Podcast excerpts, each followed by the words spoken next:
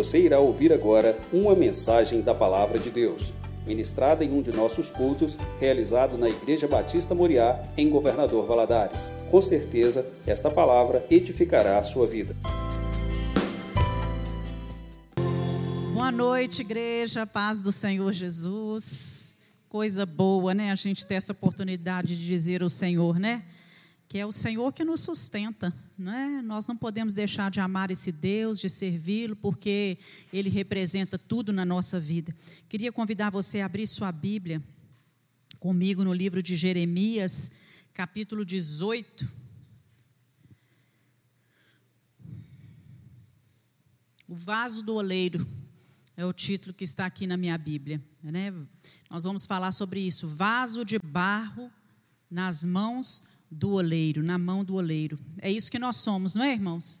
Um vaso de barro. Não precisamos imaginar que nós somos de ouro, ou que nós somos de prata, ou que nós somos todos cravejados de diamante, porque a palavra de Deus nos fala que nós fomos formados do barro, nós somos vasos de barro na mão do, do oleiro. O que dá valor ao vaso não é realmente como ele está aí do lado de fora, né? não é isso aqui, essa casca né, é o que está por dentro. Mas nós temos algo de grande valor dentro de nós que nos dá, nos torna preciosos. Então vamos lá, capítulo 18 do livro de Jeremias, a partir do versículo 1. A palavra do Senhor que veio a Jeremias dizendo: Levanta-te e desce à casa do oleiro, e lá te farei ouvir as minhas palavras. E desci à casa do oleiro, e eis que ele estava fazendo a sua obra sobre as rodas. Como barro, como o vaso que ele fazia de barro se quebrou na mão do oleiro, tornou a fazer dele outro vaso, conforme o que pareceu bem aos seus olhos fazer. Então veio a mim a palavra do Senhor, dizendo: Não poderei eu fazer de vós como fez este oleiro, ó casa de Israel, diz o Senhor. Eis que, como barro na mão do oleiro, assim sois vós na minha mão, ó casa de Israel. No momento em que eu falar contra uma nação e contra um reino para arrancar e para derribar e para destruir, se a tal nação contra a qual falar se converter da sua maldade, também eu me arrependerei do mal que pensava fazer-lhe.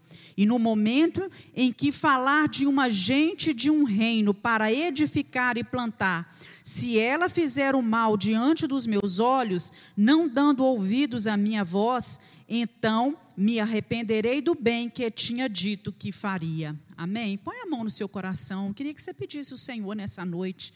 Né? Fala comigo, Deus. Eu sou um vaso de barro.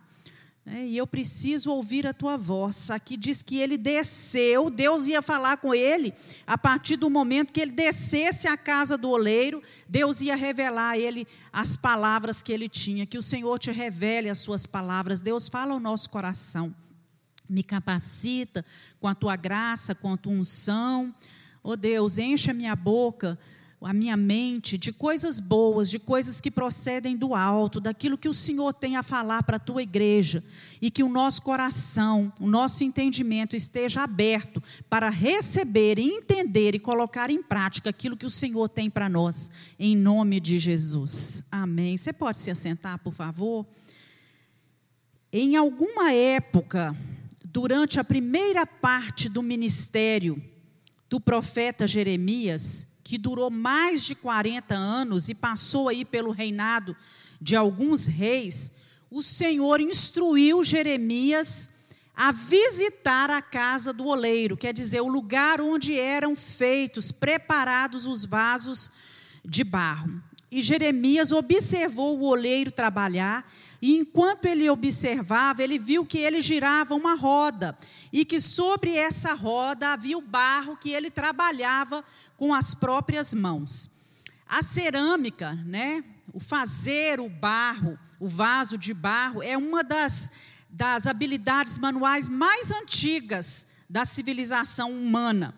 E Jeremias foi observando aquele oleiro trabalhar e ele descobriu que em determinado momento que o oleiro trabalhava, ele percebeu que havia uma falha naquele vaso.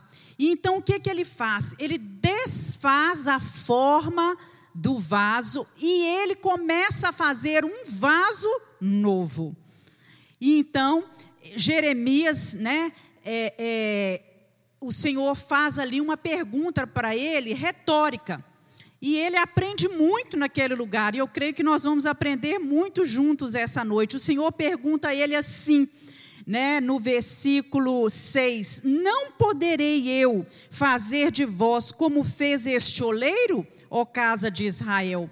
Então, essa pergunta poderia ter sido dirigida a Jeremias em relação à vida dele, pode ser dirigida hoje às nossas vidas, no que diz respeito a cada um de nós, e foi dirigida naquela época à casa de Israel, ao povo de Israel. Quer dizer, Eis como o Senhor fala: o barro na mão do oleiro, assim vocês estão nas minhas mãos para ser moldados, para ser trabalhados, para ser transformado. E que privilégio nosso estar nas mãos do oleiro que é Jesus. E ele foi um profeta que viveu durante é, uns dos dias, né, os dias mais é, difíceis sombrios da iniquidade de Israel. Era um tempo que o povo pecava muito, o povo estava afastado de Deus, o povo não queria saber nada a respeito de Deus, mas Jeremias, ele reconhece as mãos habilidosas do oleiro, que era o mestre, trabalhando, moldando o seu caráter, transformando a sua vida dia a dia. E esses acontecimentos da vida vão nos lembrar né? É, da necessidade, tudo aquilo que nós passamos durante a nossa vida, trazem à nossa mente a necessidade, a percepção dessa necessidade que nós temos de submeter a nossa vida, a nossa vida inteira, todas as áreas da nossa vida, não importa quão difícil seja a circunstância e o momento que nós estamos vivendo, mas todas as áreas da nossa vida têm que ser submetida às mãos do oleiro. Então, na vida, nós, vamos, nós passamos e vamos passar por momentos difíceis, muito difíceis. Muitas vezes nos sentimos quebrados. É como se nós estivéssemos estraçalhados mesmo, fracassados, é, moídos aos cacos. Eu não sei se você já se sentiu assim, mas em determinados momentos é assim que nós vamos nos sentir. E isso pode ser ocasionado por um desemprego, por uma perda, pode ser um relacionamento que foi quebrado, uma separação conjugal, ou então um encerramento de um curso. É, às vezes as pessoas se mergulham é, no seu interior, né, naquele deserto emocional, ora sabendo a razão, ora não sabendo a razão, por quê? Mas quando isso acontece, nós nos sentimos como um vaso quebrado dessa história. Ora, nós somos quebrados pelo pecado. O pecado também nos quebra. E é importante a gente ter essa certeza, essa percepção de que nós precisamos de conserto, nós precisamos de ajuda, e isso é o começo de mudanças na nossa vida. Quando nós começamos a perceber isso, que estamos quebrados, que estamos é, aos frangalhos, né, despedaçados, e que nós é, precisamos ser consertados. Algumas coisas em nós precisam ser trabalhadas, moldadas, transformadas.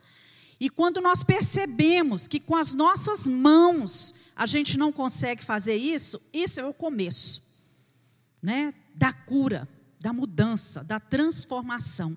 E o pecado também, ele vem nos quebrando desde o início da raça humana. O pecado vem afastando o homem de Deus, levando o homem a caminhar numa direção que seja contrária à direção onde as mãos do Criador está, estão trabalhando. Imagina, se as nossas dificuldades do dia a dia são um desafio, o pecado, ele é um desafio muito maior. E o apóstolo Paulo, lá no livro de Gálatas, capítulo 5, ele nos dá uma lista, uma relação de pecados que nos quebram. Por exemplo, ele fala da prostituição, da fornicação, do adultério, da impureza, né, da lascívia, tudo isso são pecados que envolvem relações sexuais fora de um contexto do propósito de Deus, envolve pornografia virtual que está em voga hoje, envolve palavras obscenas que saem da boca das pessoas. Ele fala também de idolatria, porque muitos alegram crer em Deus, confiar em Deus, orar e buscar de Deus as coisas, mas também fazem as suas orações aos santos ele falam de pessoas que se entregam ao pecado da feitiçaria, porque muitas pessoas frequentam as igrejas, os cultos evangélicos aos domingos, mas chega durante a semana, né? Eles alegam crer em Deus, confiar no Senhor, depender de Deus,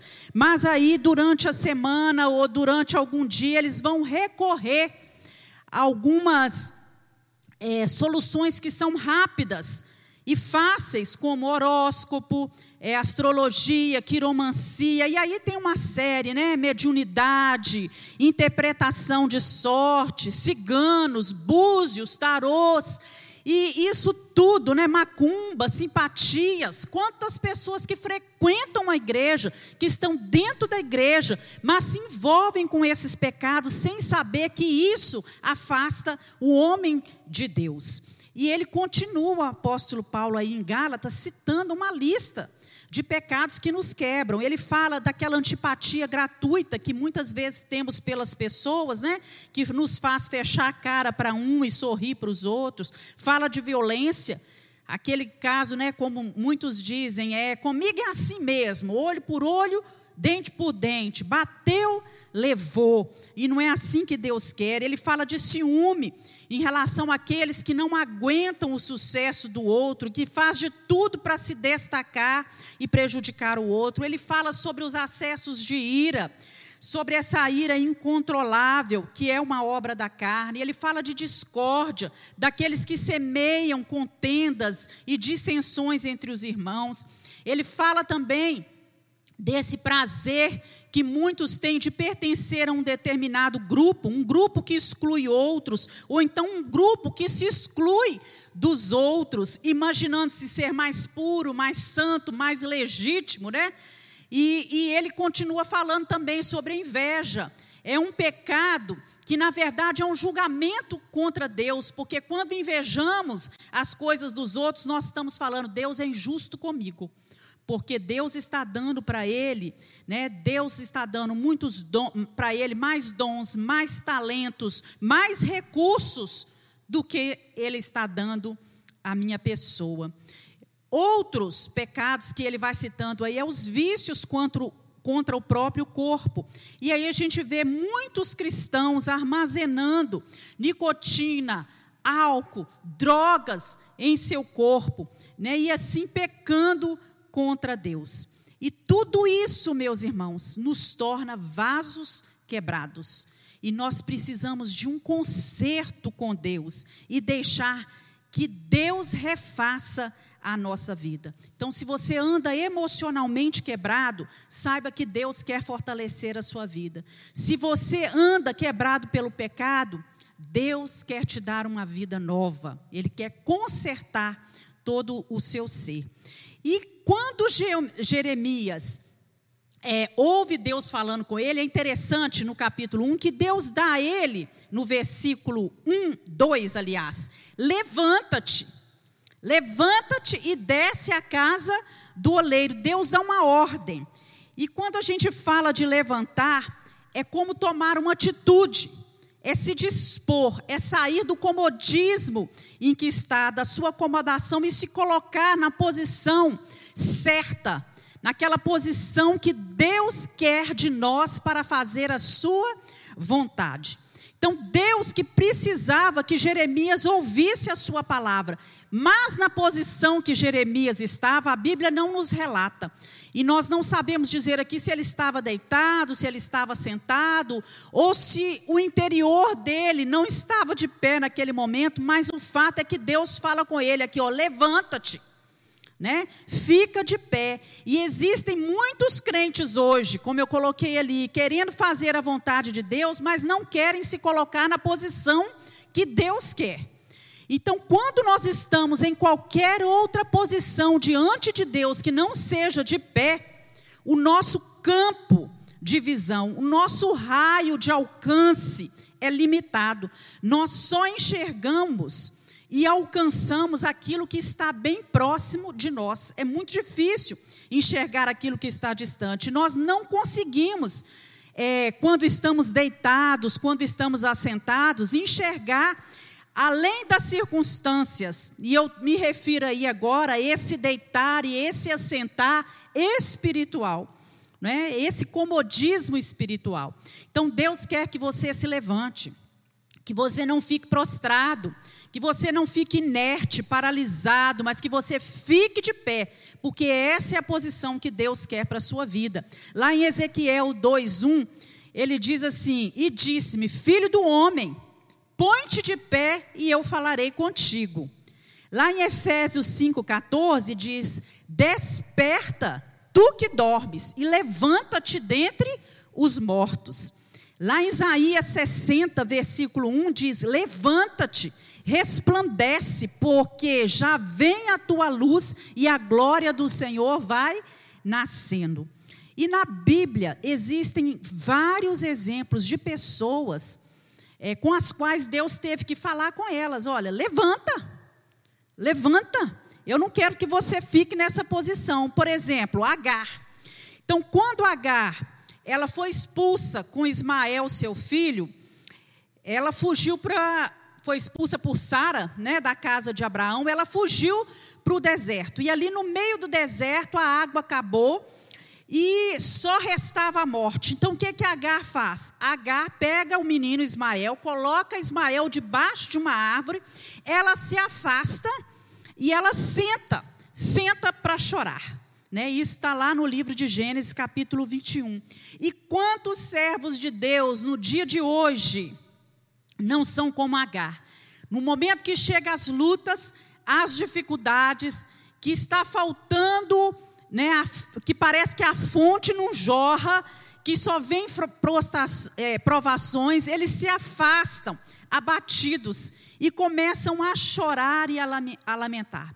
Mas a ordem de Deus para Agar naquele dia e para nós é a mesma: levanta-te Lá em Gênesis 21, 18, Deus fala com ela: ergue-te, levanta o menino, né? pega a mão do menino, porque eu farei dele uma grande nação. E quem sabe, você que está aqui me ouvindo nessa noite, ou está ouvindo aí pela, pela internet, você não está como Agar, né, passando por uma grande luta na sua vida, e por causa dessa luta você se encontra pro, é, prostrado, afastado, desanimado, é, você está lamentando, murmurando, mas a palavra de Deus para você nessa noite é: levanta-te, levanta-te, não te deixes vencer pelo desânimo, anima-te, fortalece o teu coração, porque o Senhor é contigo. Você pode dizer amém? Aleluias. Elias é outro exemplo. Né? Depois de Elias desafiar o rei Acabe, dele orar e ficar três anos e meio sem chuva. Né? Depois de vencer os 450 profetas de Baal, Jezabel, a rainha Jezabel, ameaça Elias. E Elias então foge para o deserto de Berseba com medo. Ele se assenta debaixo de um zimbro, zimbro e ele pede a morte a Deus. E muitas vezes nós agimos como Elias. Quando as lutas se levantam contra nós, nós queremos por vezes fugir, achar uma primeira árvore para nós nos abrigarmos, desistir de tudo. E aí Elias come, né? É, é, Deus mandou um anjo em socorro de Elias. O anjo fala com ele: levanta-te, ele come, né?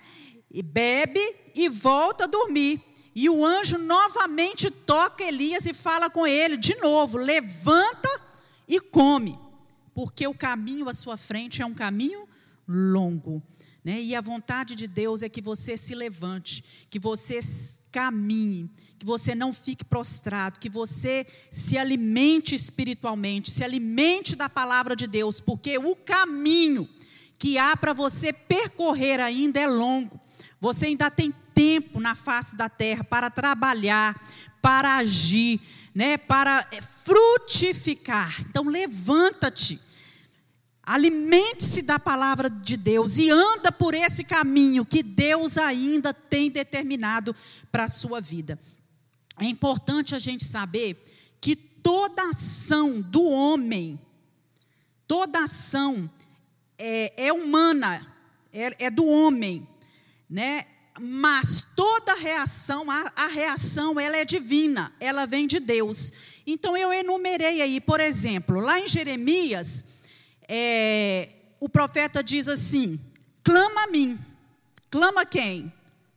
Nós. Deus está falando com o povo, né? Clama. Clamar é uma ação humana. Quem deve clamar? Nós. É uma ação do homem. Qual vai ser a reação de Deus em, rea, em relação ao nosso clamor? Resposta. Deus vai enviar resposta. A palavra de Deus também nos diz: aquele que pede uma ação do homem, quem tem que pedir? Nós entregar a resposta, Deus vai receber, porque Deus vai dar. Aquele que bate, bater a porta diante de Deus é uma ação do homem, mas quem vai abrir a porta? Deus. Deus vai reagir à nossa ação dessa forma. Estende o cajado, uma ação do homem. Moisés teve que estender o cajado, mas quem abriu o mar o mar vermelho?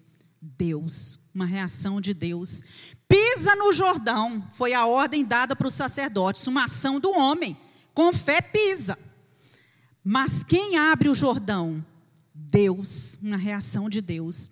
Vocês vão rodear as muralhas de Jericó, ação do homem. Quem ia jogar as muralhas por terra? Deus, uma reação de Deus. Joga a pedra, né? com a funda, uma, relação, uma, reação, uma ação de Davi. Mas quem fez o gigante por, cair por terra? Deus, uma reação de Deus. Tocar as vestes foi uma ação da mulher com fluxo de sangue, mas a cura, né, a hemorragia curada foi uma ação de Deus. Então Deus te diz nessa noite: levanta, age, Realiza as ações que você tem que realizar. Sai do comodismo, toma providência. E eu vou reagir às suas ações com as respostas certas para você. Glória a Deus, não é, meus irmãos? Glória ao Senhor. E Deus fala com ele: levanta, Jeremias, e desce, vai à casa do oleiro. Jeremias poderia ter questionado aquilo ali. Ah, o que, que eu vou fazer na casa do oleiro? Se o senhor tem alguma coisa para falar comigo, fala aqui mesmo que eu vou ouvir, mas ele não fez isso. Ele obedeceu à ordem do Senhor e quando ele chega lá, ele ouve Deus falando com ele, porque na obediência está a nossa vitória. Né? Fazer a vontade de Deus, mesmo quando nós não entendemos, traz para as nossas vidas vitória. E nós podemos relacionar esse descer com se humilhar diante de Deus, reconhecer que nós nada somos diante de Deus, que para obter uma resposta, nós precisamos realmente estar sensíveis à voz do Senhor. Então a luta está grande, a dificuldade está muito grande, vai Desce na presença de Deus em oração, desce na presença de Deus em jejum, numa busca constante pelas madrugadas, né, durante o dia, em todo o tempo, orando sem cessar, porque do Senhor virá a vitória, virá a resposta certa para a sua vida. E nós, quando Jeremias chega lá, ele levanta, ele vai, obedece, né? Ele desce e vai. Quando ele chega lá e ele começa a observar o oleiro trabalhar, ele aprende muitas lições e nós também podemos aprender com isso. E uma coisa que eu creio que Jeremias reparou é que nós somos barro e o barro é frágil, o barro não tem valor. O barro é matéria-prima importante para o oleiro. Agora, se você prestar muita atenção em toda a história da humanidade, Nós não vemos pessoas brigarem ou reinos guerrearem por causa de barro. Nós vamos ver reinos guerreando, a humanidade brigando por causa de quê? De ouro, de prata, né, de pedras preciosas, de dinheiro, de petróleo, de poder, não é? Tudo isso, mas por causa de barro não, não é? Barro não tem valor. E diferente do barro, o aço, o bronze, o ferro não se espatifam à toa. Agora o barro, ele é frágil ele se quebra. No versículo 4 nós vemos isso, né? Ele falando aqui, ó, é, como é, o vaso de barro se quebrou na sua mão, querendo dizer o seguinte, né? O, o, o barro ali, ele se espatifou. Se fosse uma obra de ferro, uma obra de bronze, né? Não teria ou de aço não teria se quebrado, mas nós somos vasos de barro. Lá em Isaías 64, 8, mas tu, ó Senhor, és o nosso Pai, nós somos o barro, tu és o oleiro, todos nós fomos feitos por ti. Então o profeta já declara isso, já fala que nós somos o barro e ele é o oleiro. Então existe gente que se acha muita coisa, que acha que é muito, né?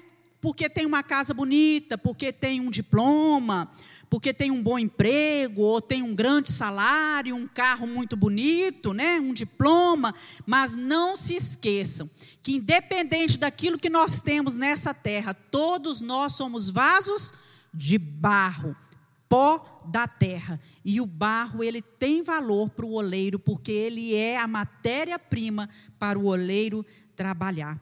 Deus não desiste de trabalhar em nossa vida. Eu creio que podemos aprender isso. Então, quando um vaso se estraga, Deus não joga esse vaso fora. Né? Deus vai moldar esse vaso, Deus vai fazer esse vaso um novo vaso. E é assim que Ele faz conosco, Ele não desiste de você, ele não desiste de mim, ele não abre mão. Eu acho isso lindo, né? Deus não abre mão do direito de trabalhar em nós. Então, nós, mesmo quando nós estamos é, todos quebrados, é, é, espedaçados, né? mesmo quando nós nos tornamos um, um, um vaso que não dá liga, que não, não dá para ser moldado, né? Deus continua investindo na nossa vida. Ele não abre mão do direito, ele não abdica, abdica desse direito que ele tem de nos transformar em um vaso de honra, um vaso útil para a obra de Deus, preparado para toda boa obra. E é isso que Deus quer fazer com você.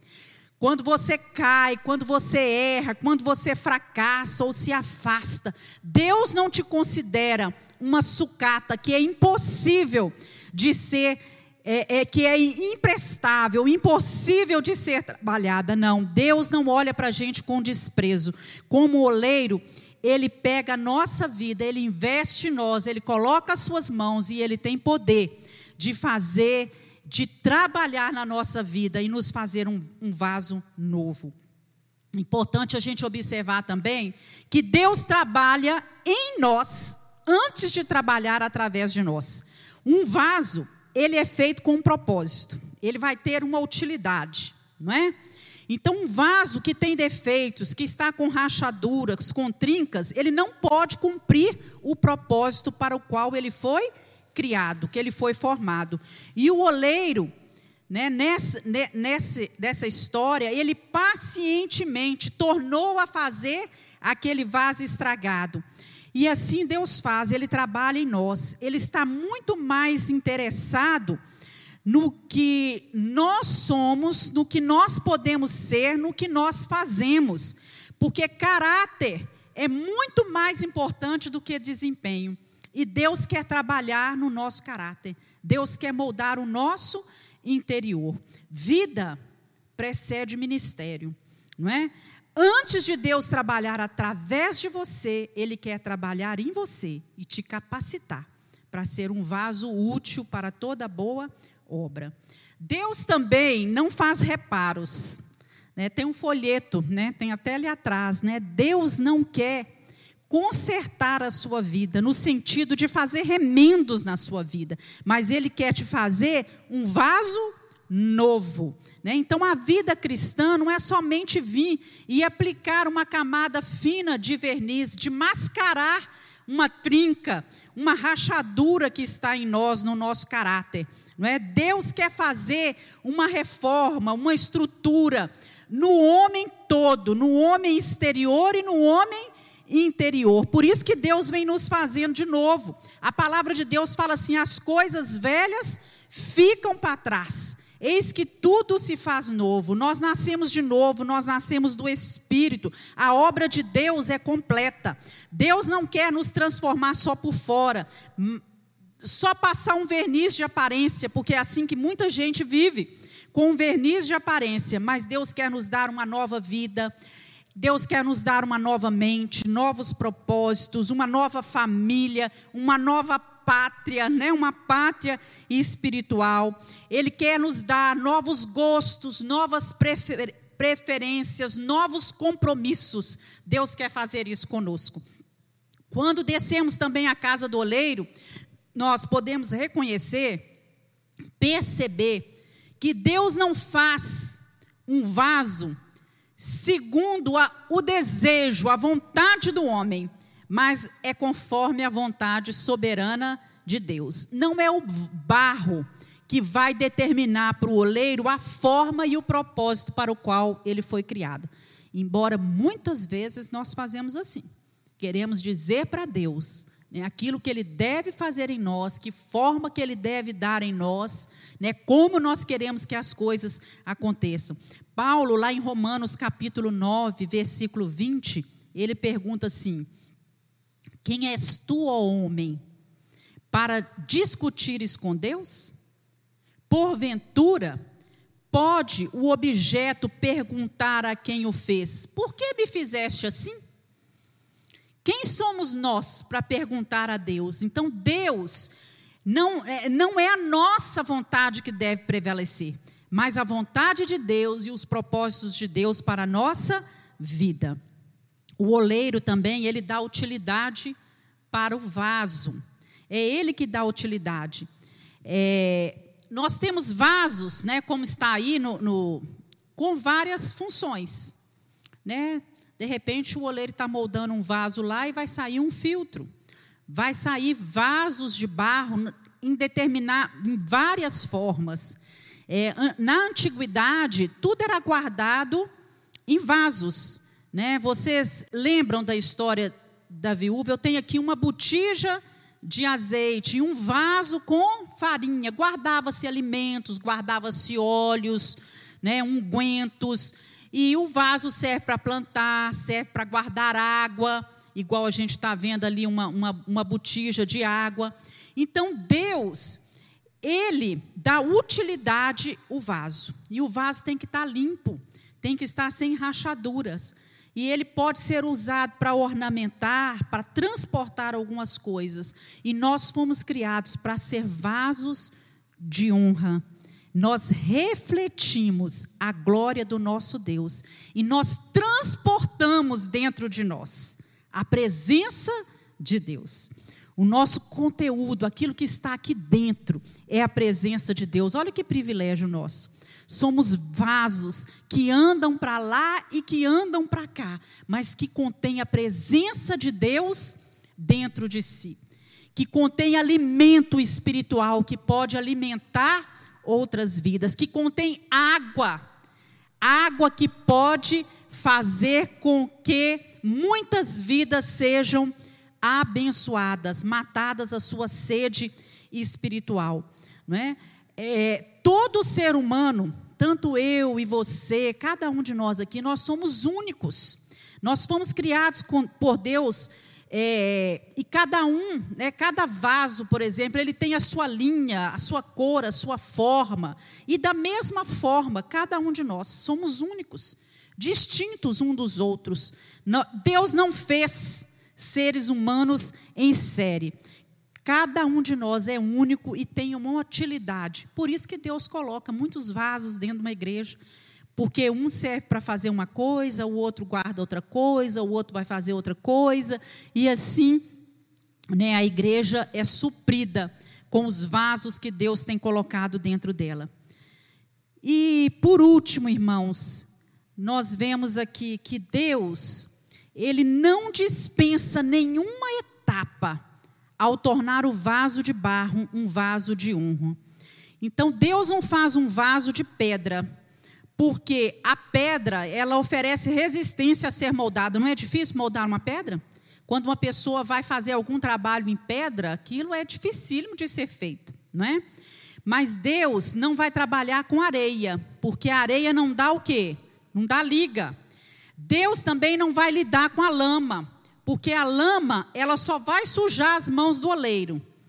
Mas a lama, ela, ela é mole, ela não vai dar forma, não é? Mas Deus molda o vaso de barro, porque o barro ele dá liga e ele sub, se submete à moldagem do oleiro. Então essa transformação do vaso de barro, ela envolve alguns processos. Primeiro, né, eu coloquei ali na na primeira figura o amassamento do barro. Quando o oleiro pega o, o barro, e, e, e, já fica ali separado. Outro dia eu fui numa olaria aqui em Valadares, já fica as porções de barro separadas e enroladas, tipo num, num papel filme. Então ele pega aquela porção e aí ele coloca aquela porção ali em cima de uma mesa e aquilo vai sendo amassado diversas vezes, sem parar. Né? Como você vai fazer com uma massa de um pão, né? Você sova aquela massa, você amassa aquela, mar, aquela massa, né? Por que faz isso com barro? Porque existem bolhas. E todas essas bolhas, elas de ar, elas precisam ser desfeitas. Porque caso contrário, essas bolhas, elas vão trincar o vaso. Elas vão fazer com o tempo o vaso se romper. E nós também temos que passar por esse processo de ser muitas vezes amassados, não só uma vez, mas diversas vezes. Eu creio que você já foi amassado, não já? E esse processo é bom? Não, muitas vezes é dolorido, né? E é interessante a gente observar também que nenhum barro pode ser amassado sem antes ele ser molhado. O oleiro precisa pegar aquele barro que está ali separado e colocar água. Então, essa água que molha aquele barro representa o Espírito Santo. É o Espírito Santo que se incumbe de nos tornar maleáveis né, à ação de Deus. E sem essa água, o processo de transformação do barro e de transformação do homem sem o Espírito Santo, ele não acontece. Então, depois de umedecido, de amassado, o barro vai para a roda. E quando ele é colocado na roda, é, aquela máquina ela tem duas rodas. Uma roda que fica embaixo, na parte inferior, que é movimentado pelos pés do oleiro. E outra que fica na parte superior, onde ele pega o barro e justamente como está aqui, ele coloca o barro bem no centro. Por quê? Porque se ele colocar ele nas beiradas, na hora que a roda se movimentar, aquele barro vai ser o quê? Lançado longe. Então, o oleiro coloca ali, bem no centro. E para que o oleiro possa trabalhar na nossa vida, nós temos que estar no centro da vontade de Deus. Somente assim nós seremos moldados com um propósito. Depois do barro estar no centro da roda, o oleiro começa o processo de moldagem. E como você pode observar aqui, essa moldagem é feita tanto por fora, na parte externa, como na parte interna exterior. Os homens geralmente olham para o exterior, não olham o interior, não conseguem ver, mas Deus está trabalhando em nós. E essa ação é executada ao mesmo tempo. Deus vai nos moldando. Sabe aquela cara feia que a gente sempre fazia quando as pessoas falam alguma coisa, que a gente torce, aqueles muxoxos? Deus vai trabalhando isso em nós, não é? Aquelas experiências difíceis, aqueles nossos gestos que não agrada, essa é a parte externa que Deus vai trabalhando. Deus vai fazendo a gente até se tornar mais bonito com o tempo, não é? Havia um membro aqui na igreja que ele falava assim: é impressionante, todo mundo que entra nessa igreja fica bonito. Né? Mais bonito por quê, irmãos? Porque nós estamos sendo trabalhados, moldados pelo Senhor. O coração alegre, ele aformoseia o rosto. Né? E por último, né? é hora do barro, do vaso de barro, ir para onde? Para o fogo.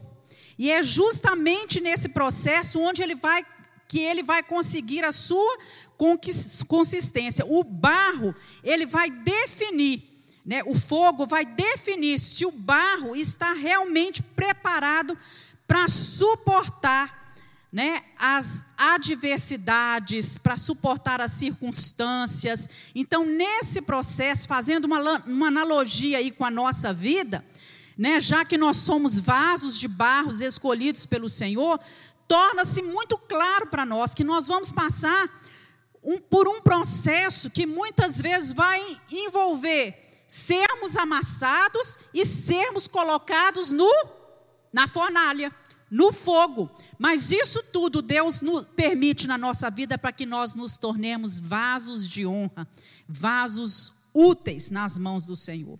Então, só depois que o barro passa, o vaso de barro passa por, esse processo, é que ele está pronto para ser útil, para ser destinado ao uso para o qual ele foi criado. E nós fomos criados para o louvor, para a honra e para a glória do nome do nosso Deus.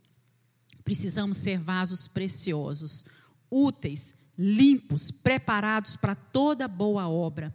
Vasos, né? Cheios do Espírito Santo de Deus, né? E isso nos torna com valor inestimável. Então eu quero falar com você nessa noite assim, que se você é um vaso, você é um vaso de barro, mas se as circunstâncias da vida muitas vezes têm quebrado você, deixa Deus te alcançar nessa noite. Deixa Deus te pegar, né? Como ele o oleiro pega um monte de barro, te colocar na roda, te moldar, te fazer de novo, te refazer, né? Deixa Deus colocar as mãos dele na sua vida.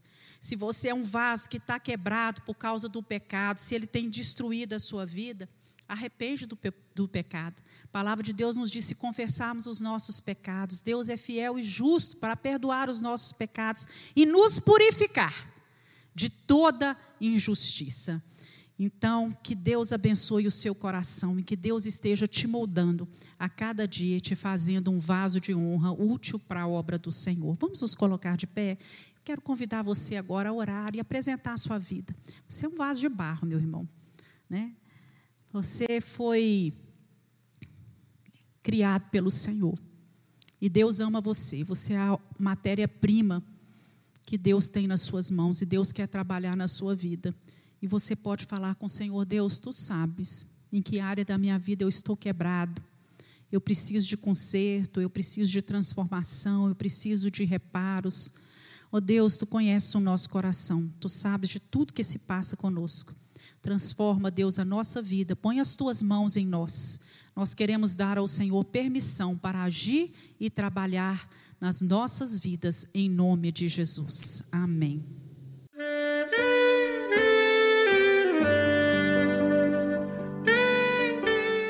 Querido amigo, Deus se interessa por você. Ele conhece as circunstâncias atuais da sua vida. Não hesite em buscá-lo. Em Jeremias 33, versículo 3, ele nos diz: Clama a mim e responder-te-ei, e anunciar-te-ei coisas grandes e ocultas que não sabes. Esperamos que a mensagem ouvida tenha falado ao seu coração e que você e sua família sejam abençoados pelo Senhor Jesus.